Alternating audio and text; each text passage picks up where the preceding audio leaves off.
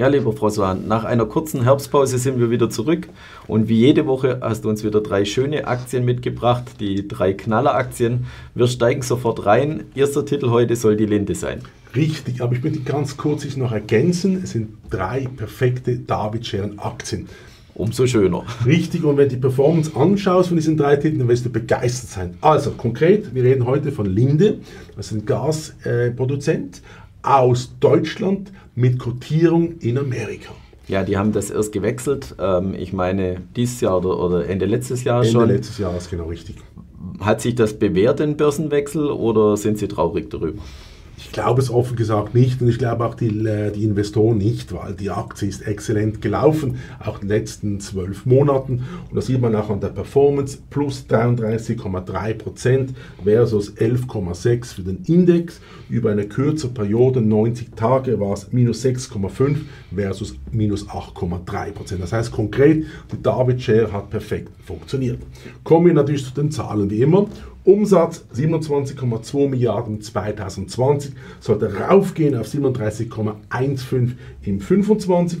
Die Umsatzrendite steigt an von 21,3% auf satte 27,6% und das bedeutet, dass das EBIT von 5,79 Milliarden US-Dollar auf 10,25 raufsteigt. Und natürlich, dann kommt die Anschlussfrage, dritter Teil der David-Schere, Dividende. Perfekt gelaufen, das ist aktionärsfreundlich, geht rauf von 3,85 US-Dollar auf 5,93 im 2025. Und du sagtest schon, stellen äh, Industriegase her, der absolute Weltmarktführer. In Frankreich gibt es noch einen Konkurrent, aber wesentlich kleiner, oder? Richtig, also du redest von Air Liquide, ist natürlich ein tolles Unternehmen, aber nicht, nicht die Größe von äh, Linde. Linde ist einfach ein absoluter Gigant und es ist natürlich auch interessant von den Finanzkennzahlen, warum eine Klammer bemerken, Return on Equities geht rauf von 9,07% auf 19% in 2025. Das bedeutet, dass dieses Unternehmen mit einer Marktkapitalisierung von 178 Milliarden US-Dollar natürlich ganz ganz klar bei den institutionellen Investoren stark gefragt ist. Und Industriegase braucht man natürlich auch nur viel, wenn die Industrie gut läuft. Äh, nichtsdestotrotz zählt man ihn wahrscheinlich eher zu den konservativen Titeln. Was ist das große Risiko, wenn man vielleicht auch die Zinssituation anschaut?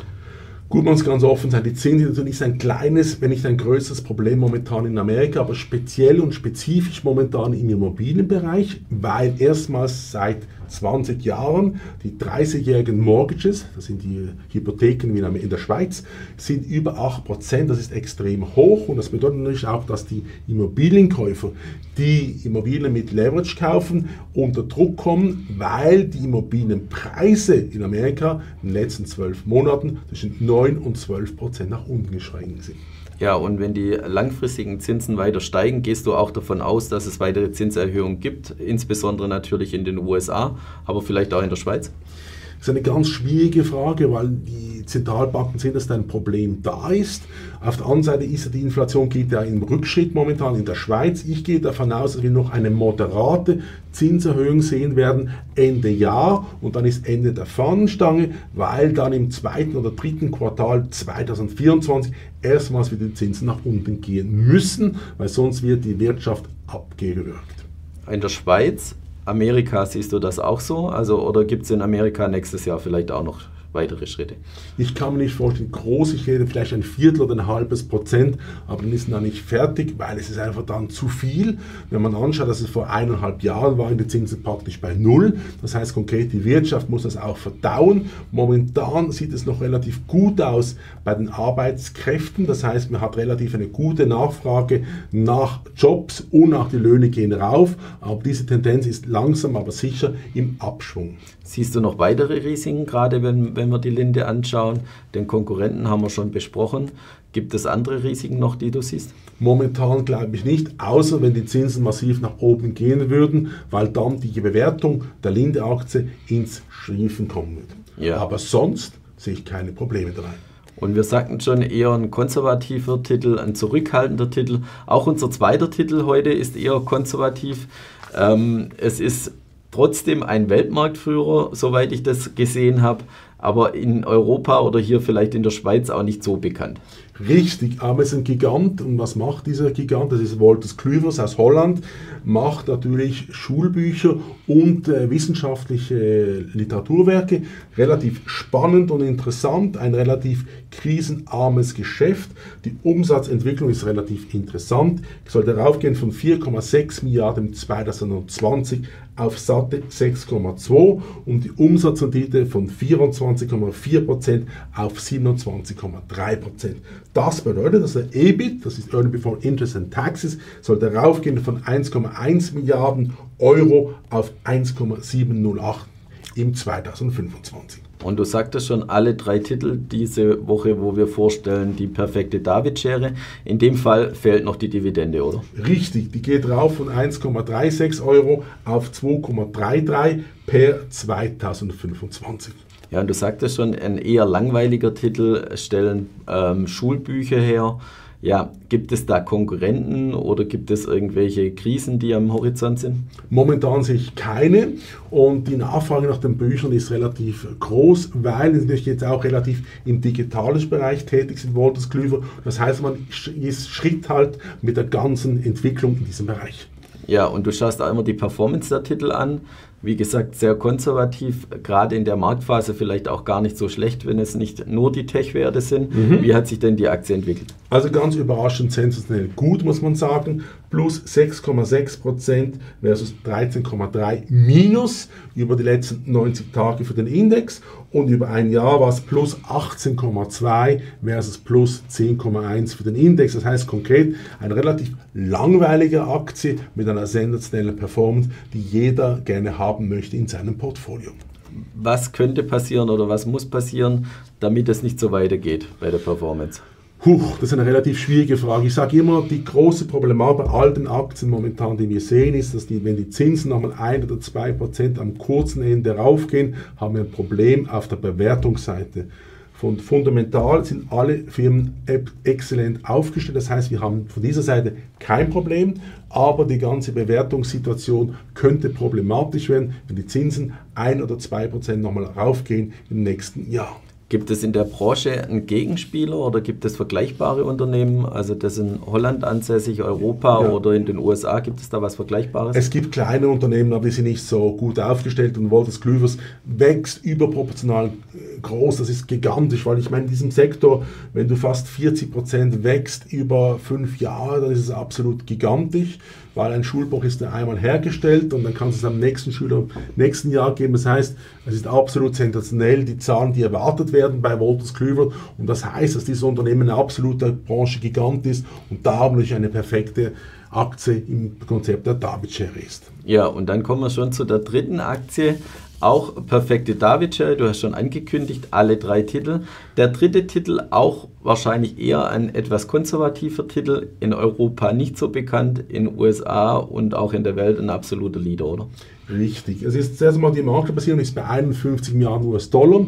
Heißt, sind das macht Uniformen und hat eine gigantische Nachfrage, speziell in Amerika, in allen Bereichen des täglichen Lebens. Die Umsatzentwicklung sieht folgendermaßen aus: von 7,1 Milliarden 2020 rauf auf 10,2 Milliarden 2025. Die Umsatzrendite sollte ansteigen von 16,4 Prozent im 2020 auf 21,5 im 25 und das bedeutet, dass das EBIT von 1,16 Milliarden US-Dollar raufgeht auf 2,18 im 25.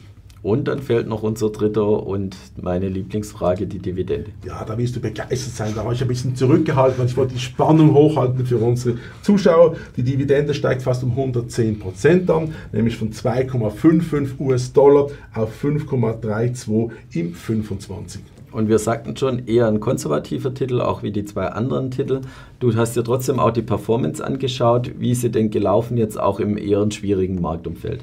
Also im letzten 90 Tage minus 3,3 Prozent, wären also minus 8,3 Prozent für den Index und über ein Jahr plus 24,2 Prozent versus plus 11,6. Und wir sagten schon, sind das also hauptsächlich Uniforme, Berufskleidung.